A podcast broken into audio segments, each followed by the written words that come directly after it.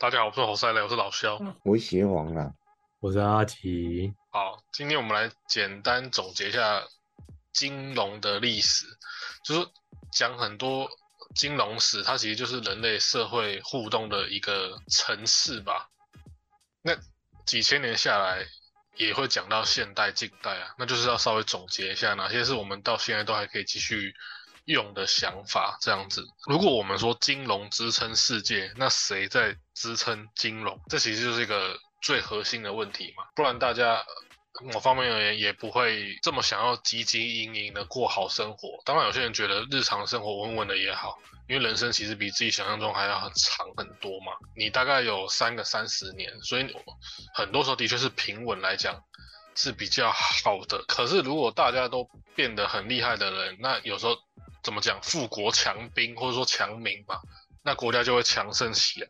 所以我们就稍微聊一下，如果啊，单纯的用复制啊、拷贝啊、山寨或是盗窃核心技术可以强国的话，又或是说，如果觉得只要完全的拆解别人的产品就可以领悟创新，那其实世界上也不会有弱小的国家了嘛。好像是。但很多时候。往往不是这样子，就像其实很多时候一些很珍贵的东西，比方说一些飞机，好很好的飞机，又是船那个船难的时候，不是其他国家都要赶快抢着去打捞回来吗？就是不想让别人去拆里面的东西嘛。所以破解。对啊，你不能单纯说我只要复制、抠笔或山寨就好了，因为怎么讲，有时候人真的会跑出一个天才。那天才他也要有所谓的用武之地啊，像如果牛顿、爱因斯坦生在非洲，那大概是很麻烦，那应该就没有那个天才的，对，可能要去抓狮子的鬃毛。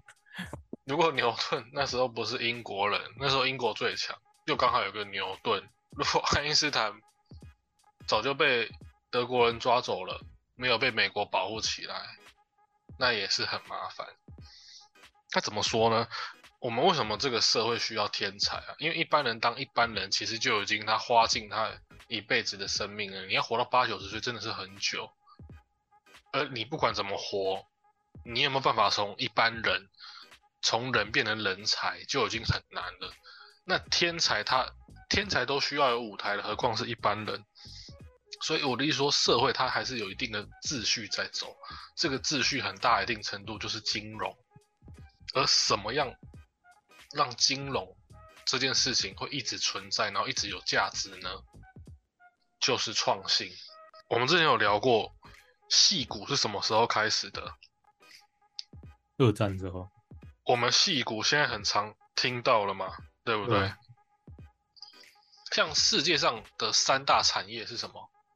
我们讲广泛一点，世界上三大产业就是汽车、石化和能源嘛。嗯。哦。那我们讲戏股，为什么？为什么是？汽车、石化跟能源，因为汽呃，我们从小学课本的时候，为什么小学课本编排要从乡村到城市？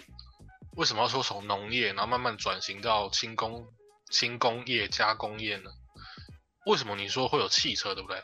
因为你一个东西要繁荣，就是那句话叫什么“阡陌交通，无往不利”啊。如果它放在小学课本里面，那它其实就算是一种常识，或是说一种通识。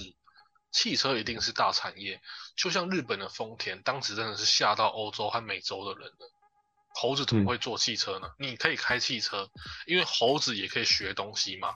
但你怎么会发明汽车？你怎么可以？你怎么会发明一个？你怎么会发明一个？比方说，阿阿吉，你现在是有通路的商人，嗯，别人一天就可以把东西送出去了，干你要花一个月，你就没救了嘛？嗯，我就结束了。你你东西再厉害，你就没救了。我们再讲一个比较近代有趣的，你说汽车为什么很重要？因为它它就是我们交通的一个工具。相传呐，那个鸟山明，我们都知道是近代的漫画之神。嗯，他就不想跟大家一样跑去东京，他就喜欢住在他的老家画画。所以日本政府帮他修建了他前面的道路，他家前面的道路。哦，就知道交通有多重要了。都根，都根吗？这这怎么讲？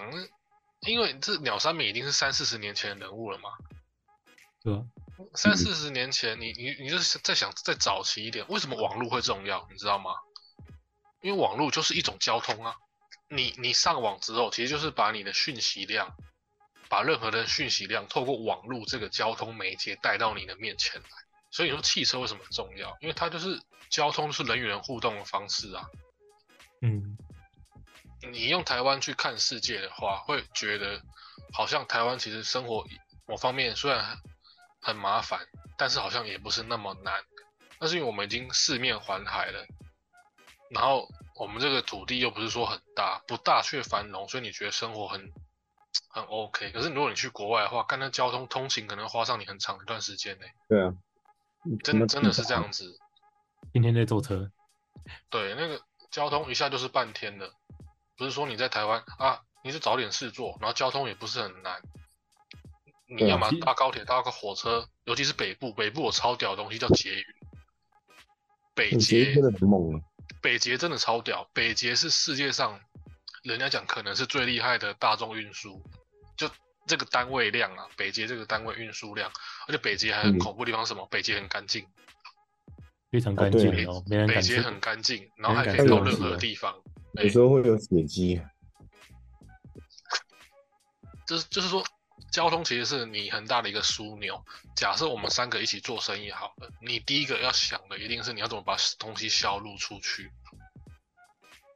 那我们讲回金融，它本质上也是这样子，它一定要有创新。你你有了创新哦，金融它才会存在。那什么东西是决定有没有办法创新呢？就是教育。所以对于一般人来讲，如果你想透过今天这集有一些不同的启发的话，你先想一下自己离这两个核心价值有没有接近一点。就是说你教育的程度，或是你自学东西的兴趣到哪里？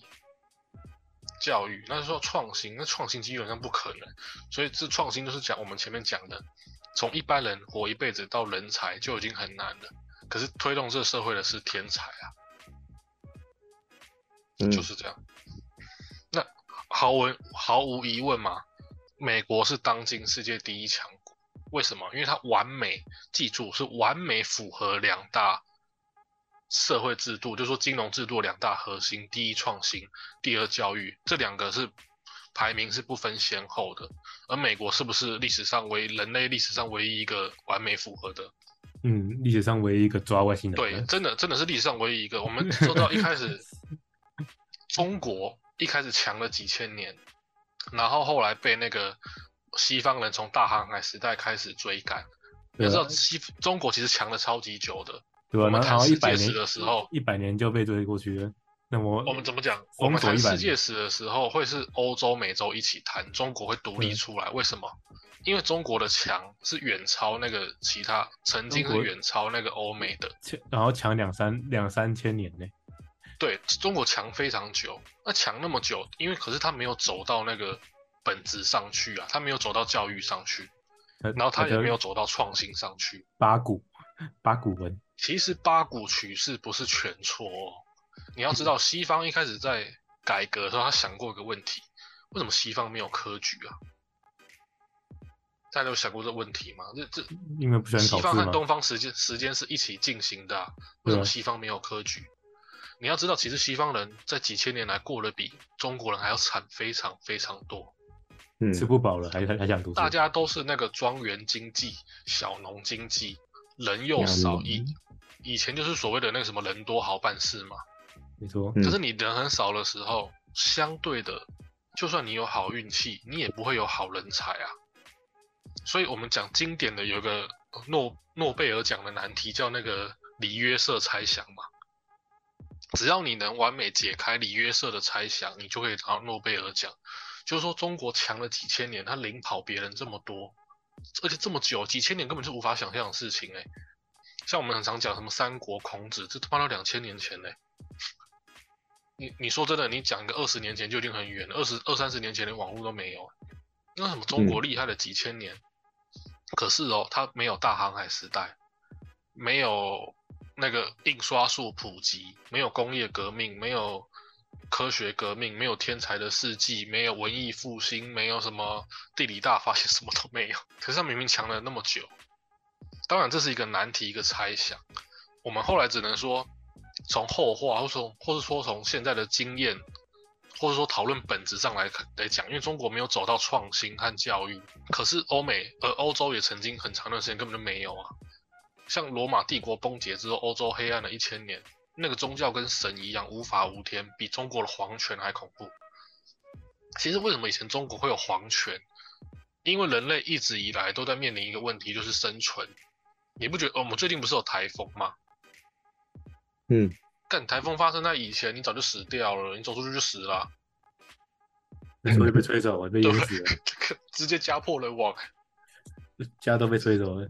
所以以前人多，然后皇权又稳定，文明又先进的时候，中国强非常久。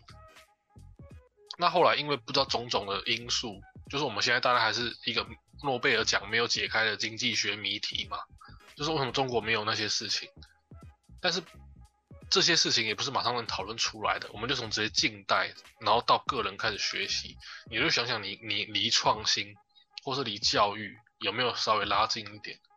没有的话，哈，不管你是从什么方式赚钱，你这辈子会赚到钱，大概都是固定的，因为你没有突破。这听起来有点像玄学，但是这其实是社会现象。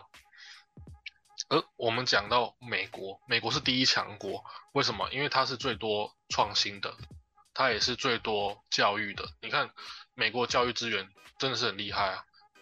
嗯，可是美国它也是很两极化、很社会达尔文的一个国家。美国人其实他某方面他没有什么核心政策，欸但是它开放了让所有人都去赚钱。你只要想赚钱，你就会有机会让社会转动嘛。比方说，你如果想要坐着做事情舒服一点好了，假设邪皇想要研发什么东西，可是我坐着很不舒服啊，那我就会发明什么冷气，就类似这种意思。你只要嗯想赚钱，你就跟社会有所连结。那有没有办法把单纯的工作变成职业呢？或者说，当你进入哪个领域，一般的劳工单位也好，还是说公务员单位好也好，你能不能从一般的基层变成管理职这类的呢？如果你没有办法变管理职或职业，那其实你就是出门平平安安，不要乱花钱，不要被骗，那这样子人生也不错。但是你就是不会有很多钱，所以我们可以想象一下这个美国国家的发展战略。那就像我前面讲的，美国好像没有往在某方面没有特别的发展战略，这听起来很奇怪。怎么说呢？从呃，我们可以举例好了，这一时半会全然没办法讲完。那我们可以举例，比方说爱迪生，他在某方面其实没有获得国家基金支持，克林顿也没有完整的制定伟大的什么资讯产业纲领。而且你看，美国人很很动不动就什么游行，或是整天骂政府，对不对？而且美美国人还没事刺杀总统。然后对于宗教来讲，美国宗教又很混乱。可是他们有个核心思想，因为美国是纯移民社会，纯移民思想就是利益去驱使。那成语里面也有一句话，其实就存在几千年了，就是天下。那个朗朗皆为利来嘛，就是其实中国也有想出来，因为毕竟中国领先几千年了，但他们没有走到后面。你一个移民社会，为什么？比方说华人移民、亚洲人移民美国或移民欧洲，通常都过得很好，没有办法走到最 top，可是也是中产阶级的顶级。因为有时候亚洲人真的是比较努力一点，比较勤劳一点。欧美人三三点就下班了，你你可以说是奴，但是你也可以说是认真。这这种事情本来就是一体两面的。没错，外国人三点就下班了，他他有什么生产力啊？外国人就不想生产的，想只想 喝酒。嗯，所以有时候移民社会它上下限是很两极化的。那如果你说你是一个亚洲人，你能移民欧美，然后又能保持你原来有的勤劳的话，那你真的生活会过得很好。因为欧美他们的那个文明比较前进嘛，所以他们市场比较大。那所以说，美国它本身的民族性的驱使就是以利益为导向的。其实很多时候，利益、野心、欲望、权力这些东西都不是坏事，能前进只是一，能进步。只是一般人没有什么能力，或是没有一些，甚至说是天马行空的想法。所以一般人如果被讲到说啊，你有野心，你有欲望。就是坏的。这件事情就是变得有点像刻板印象，可是也不全然是错的。总而言之，就是说美国人他是一个很纯，你可以把美国想象成这个国家就是一个工厂，就像是一个市场一样，大家都是为利益去驱使的。他们在现行的法律架构内赚钱，赚大钱，赚更多的钱，而。不晓得为什么美国的历史就一直是这样子走下去。呃，十九世纪末到二十世纪初的时候，美国正式崛起。我稍微讲一下美国崛起的速度有多快哈，就是说，如果你有一定的利益驱使的话，你对于社会是很有帮助的。就像我说的，你要么去当什么行业，公家单位或是劳工单位的管理职，要么就是好好的赚钱，好好的当，看能不能当老板之类的。其实美国崛起速度非真的是非常快，到甲午战争的时候，美国的工业生产力，你可以说 GDP 或是生产力总和就已经直接超过英国、法国、德国三国总和了。而这这件事情他们在一百五十年前就做到了，可是他们还是等到二次大战后才开始奠定为世界的霸主嘛。就是说，他们一个移民社会，他们其实已经累积了很久很久。那直到巅峰的时候就是什么？就是十九世纪末到二十世纪初，美国那时候涌涌现了一批大王，什么牛肉大王、粮食大王、钢铁大王，像钢铁大王就是卡内基嘛，嗯，石油大王就是洛克菲勒嘛。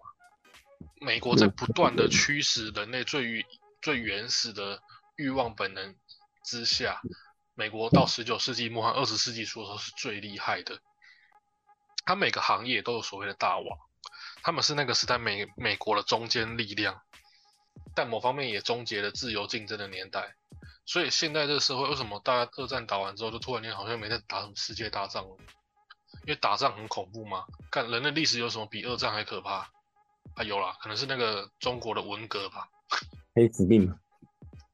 好，黑死病也是蛮可怕，但黑死病只有欧洲而已啊，那死那些欧洲人关我什么事啊？那意意思就是说。二战已经是全世界的事情了。那二战完后，能在二二战后崛起奋斗的公司，它其实都大到不可思议了。所以啊，商场也是一种战场嘛。嗯，美国在十九世纪末到二十世纪初诞生的许多大王，在残酷的商业战场中变成垄断企业，所以我们叫做什么托拉斯嘛。商业有个很有名的法规叫反托拉斯法嘛。就是反垄断，那怎么讲？竞争一定有失败或成功，也会有什么兼并或重组，产业趋向垄断是不可避免的，啊，最后一定会产生托拉斯，托拉斯被肢解，自然就形成所谓我们很常听到的什么金融控股集团，国家会规定一个企业不能垄断，但企业也不是白痴啊，我奋斗那么久，又那么好，又那么厉害，你这个法律。在某种程度上是有问题的，那我就把它变，我就把它拆散。像以前那个什么刚那个洛克菲勒嘛，他一家公司是垄断型企业，到处并购重组，超厉害。他后来已经拆了两百两三百家出去，拆到后来根本就没办法理他啊，他影响力还是一样。不是我们现在很常听到金融控股集团，其实也就是说，一个企业大大到一定程度之后，才能变成金融控股集团。那产业会有它的走向啊，资金就会流动，资金就会流动，就像我刚刚讲，汽车、石化和能源，这一定是一个三大产业。像能源超好捞钱的，不信你问之类的。就最近不是在炒那个是那个什么什么能我们不能的那个吗？对，类似，这真的超好捞钱的。当这些再度成为夕阳产业之后。资金又会在往哪里流动？像最近我们资金又会感受到资金又流动到哪里？生物、哦，生科、核能、核工业。那这些流动到一定程度之后，又会往哪里流？网络和虚拟经济。而这当中的关键是就是什么？就是创新。啊，谁支撑创新？就是教育。像每个时代学生学习东西都会有点不一样。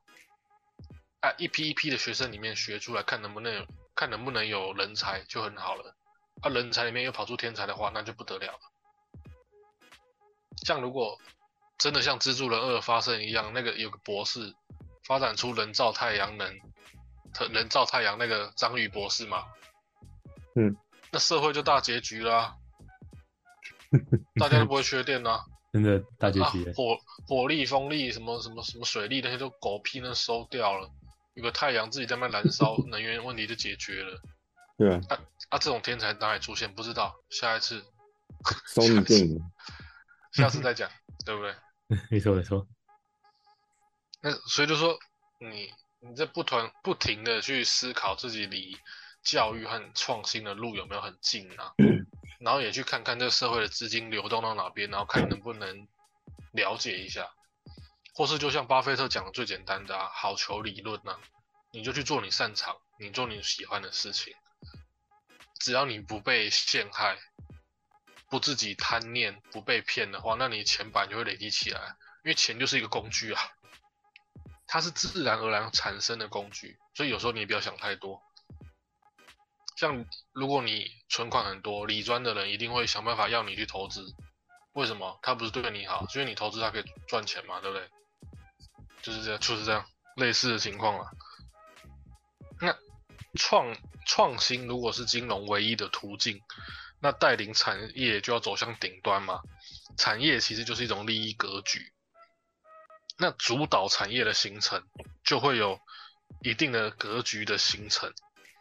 那美国是头啊，当然不止美国人嘛，全世界人都一样，都要在既定的产业格局下分割利益，不能说不可能，至少相当难啊。某你会发现某些国家也会想要去当老大，这都很正常。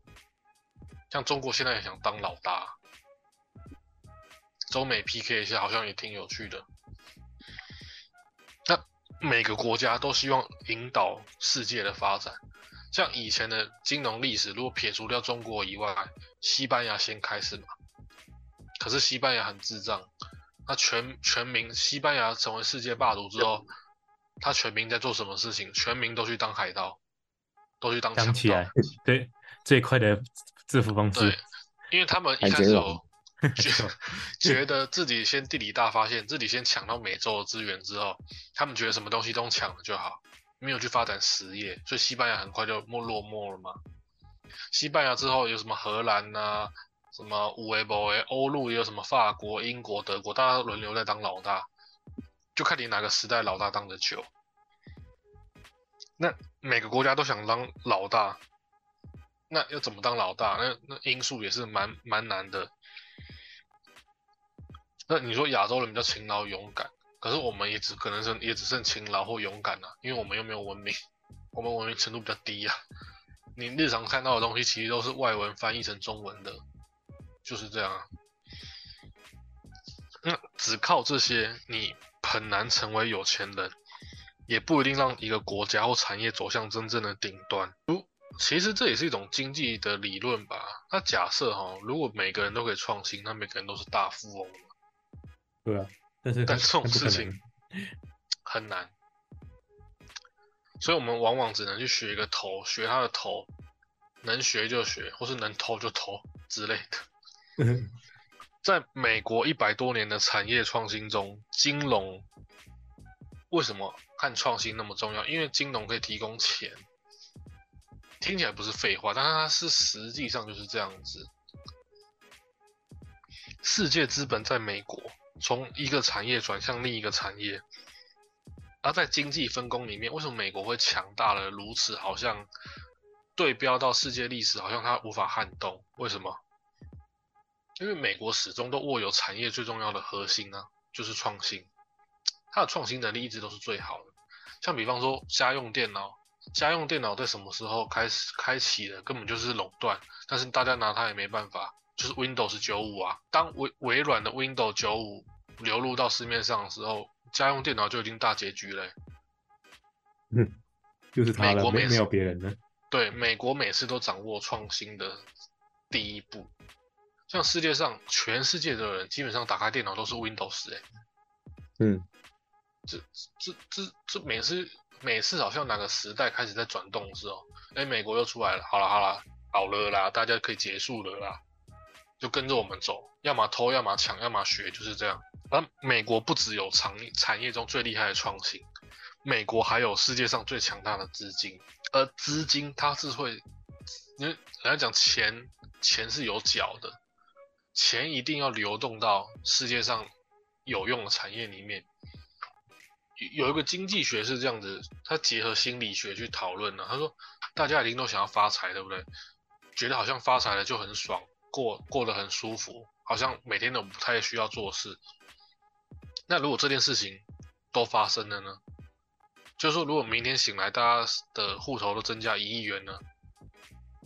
哎，干蛮爽的，那个听起来很好，爽，听起来很爽，听起来很好。我也想要，我也我听想要嘛。那我我听到听到就？勃起嘞，对我我听到就高潮嘞。那你你比我还猛，那那为什么这个东西会变成一个金融学，像是一个心理学？为什么没有发生？它没有发生，不是因为这是一个天方夜谭，是说如果大家户头都直接增加了一亿元，那大家都会用吗？我一定。如果大家都不知道怎么用的话，那这件事情就不会在社会上存存在啊。因为你要想，如果大家 的户头都增加一亿元，那等于大家的钱都不都不值钱啊。那假设我们再贪心一点好了，好啊，那一层的人增加一亿元好了，那我我需要我也要增加那可一亿哦我可以当那一层的人吗？假设全世界，比方现在大概已经有八十亿了嘛，一层哇，这样也有八千万呢。我们不去理通膨好好好了，哎，八百万，八百万的人户头增加一亿元，八百万人里面有多少人会用一亿元？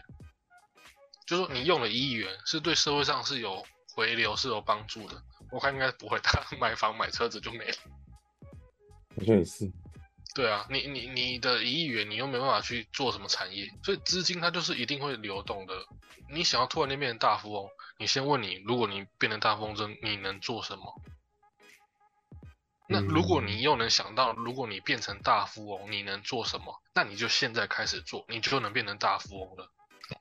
这这这个一个，这是一个经济学那个金融心理学一个问题啦。那听起来有没有像那个无限的那个符号？嗯，哎，我先去想象，如果我变成大富翁，我能为这个社会做什么？哎，我想象好，我会这么做，那你就去这么做，因为反过来之后，你就有机会变大富翁。就变大富翁对对对，哦，这这是真的。的有它一定的道理存在，有，是真的有，因为我们常常讲市场，因为市场就是这样流动的、啊，流动的是谁？是谁？是谁？是资金在流动嘛？啊，资金是谁在驱使的？是人在驱使的、啊。你你不用想说你这辈子会没钱，你一定会有钱的，因为钱本来就是工具啊。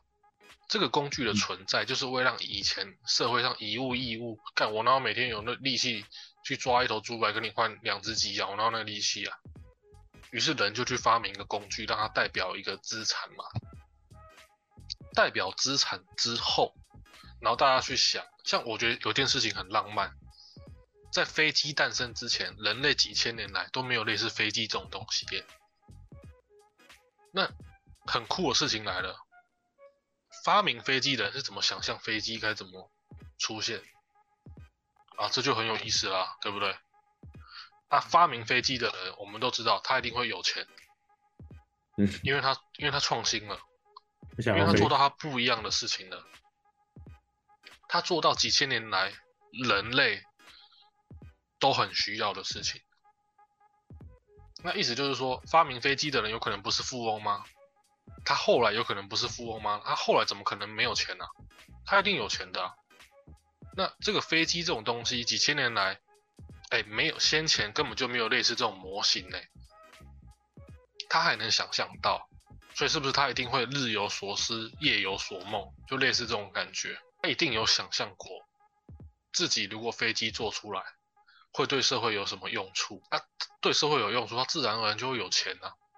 因为钱只是一个工具而已，除非你当然是你飞来横祸，运气不好，突然生一场大病，哇，那是最衰的，或是突然遇到什么什么天灾人祸，不然你人本来就会有钱。但是有钱是靠长时间的累积，这也很好，因为你人生要活很久，你要活到八九十岁。现在大概二三十都嘛没差，因为觉得没钱，我我起来还是会上班的、可是有方有时候不是这样子去想的。那从有钱的累积到变富有，或是变得有有什么样的，你说有什么样愿景好了，变大富翁或有钱人，就是要去想象。啊，想象就是很多类似的方式，也可以像我刚前面刚讲那个那个心理学的那个嘛，你去想象，如果我今天有一亿元，我能为社会做什么？啊，你觉得旁边的人人能能想得到吗？你觉得？甚至你想象啊，干林北有亿元，我就是会有用的。啊，旁边人凭什么跟我一样？你你懂那个意思吗？你就觉得，哎、你隔壁那个老王整天混的跟猪一样，他怎么可能 他会使用一亿元？一亿元怎么可能会流到他的户头里面？所以这件事情就不会发生。那如果你能驱使这件事情发生，那你就是社会上有用的人。那当然不是说看你有没有钱才是有没有用，因为这种事情也不一定嘛。郭台铭创业也花了十年啊，对不对？他也不是一触可及的，所以就是去聊一下，可以想，应该说想一下，对自己聊一下，想一下，这样子，你离创新有多远？你离教育有多远？你离不你自己如果真的有钱之后，你能做什么的事情有多远？就是这样。那如果没有的话，就平稳过每一天，这样也很好。因为这样子，你代表你也没有被时代淘汰嘛。那如果被淘汰怎么办？啊，那如果被淘汰怎么办？被淘汰的话，除非你就是生了一场大病，或是遇到天灾人祸，或是被陷害，通常你还是不会啦。因为我们社会还有另一个制度来保证什么？我们就是有法律。哦，如果没有法律，你也不用想太多了，你就走在路上你就开始打人，他身上 敢带多少，你就把他拿多少，对不对？所以我刚前面讲的，所以我刚前面讲西班牙这个白痴的十五世纪的白痴霸主，他教会全世界什么事情？你不能先占有时代的红利，先卡位之后，你抢劫你发财，但你还真的只是一直抢劫哦，不能啊，他没有实业啊，他没有实际上的东西，所以这也联想到我刚讲金融心理学的那一题，就是说，如果你有一亿元，你会不会去盖工厂？那、你要盖什么工厂？那、你要怎么盖工厂？你就去想，啊，想到了之后你就去做，那反推回来，你就会是有钱人啊。你要知道，哎、我其实工厂这两个字很有趣，哎，人类几千年来历史都没有工厂出现过，因为工业革命的确是影响人类文明。应该很多人都看过一个那个人类文明的曲线图嘛，嗯几千年来一直都是平的，然后到十八世纪的时候突然往上冲嘛，你说嗯，就就是这样。像你看，你看三国，你看春秋战国，都不会有工厂这两个字。那么诸葛亮叫大家去工厂，然后生产粮食，准备北伐，不会啊。所以工厂就是一个很文明、很现代，然后甚至是有钱人会去想象的一个东西，然后把它做出来。哦，企业管理就有这个科目。十九世纪的时候开始出现工厂啊，对不对？像没有手机，没有哎，不要说手机，手机太先进。没有闹钟的时候，以前大概十七、十八世纪都还有一个古老行业，就是说早上要有人拿那个长长的竹竿去敲别人起床。啊，发明闹钟之后，这种行业当然就消失了。那原本在做这种行业的人会去去那里靠腰说，干发明闹钟让我失业了，有用吗？没有用啊，因为时代就是、就是把它淘汰掉啦。所以我说要进平入下一个阶段呢？对平，所以你刚说会不会被淘汰掉呢？那你本来是拿竹竿去敲人家窗户叫人家起床的人，你就进去工厂上班了，你就去做闹钟，你要么就去做闹钟，当上班族，要么就去当厂长变管理层，要么你也去开一个做闹钟工厂的老板嘛。啊，哦这些阶段都会有钱，只是看你做到哪个阶段会让你有钱的程度不同，就是这样而已。那这种某方面也是一种金融，你金融一定和你自己的行为绑在一起。比方说市场上如果有信心的话，就不会通缩嘛。通膨是每个国家都一定会要做的事情，因为它不能让那个产业的资金停住，所以每年大概都会有通膨率，就是两趴。因为一定不可让社会通缩嘛，通缩就代表大家对社会失去信心，不想把钱放到市场上嘛。有买房子很好，开工厂也很好。呃，这里也可以讲到另外一个，你呃社会的制度下，你自己一个人对社会金钱的运用，就是说，如果有人叫你一辈子租房子，一定要远离他，因为租你会发现租房子不会任不会给你带来任何资产。嗯这件事情是人类文明社会到现在哦，当然每个人一定会有租房子的阶段，但是你一定要赶快避免，就是说赶快过渡掉这个阶段。嗯，每个时代都会有人要租房子，但是你不要是一直租的那个人，这样想就对了。嗯哦，真的叫你叫你租房子的人一定是坏人啊？为什么？我买来租给你啊，需要有人出，你是白痴啊，对不对？那稍微了解一下金 金钱这种本质的话，人家就是帮你当猪仔嘛。可是租房子他一定需要哦，这就是有趣的地方。租房子是一定需要的社会机制，可是你不能租一辈子，就是这样。嗯，就是说金融它有很多本质啊。好，今天分享到这里啊，拜拜。拜拜。诶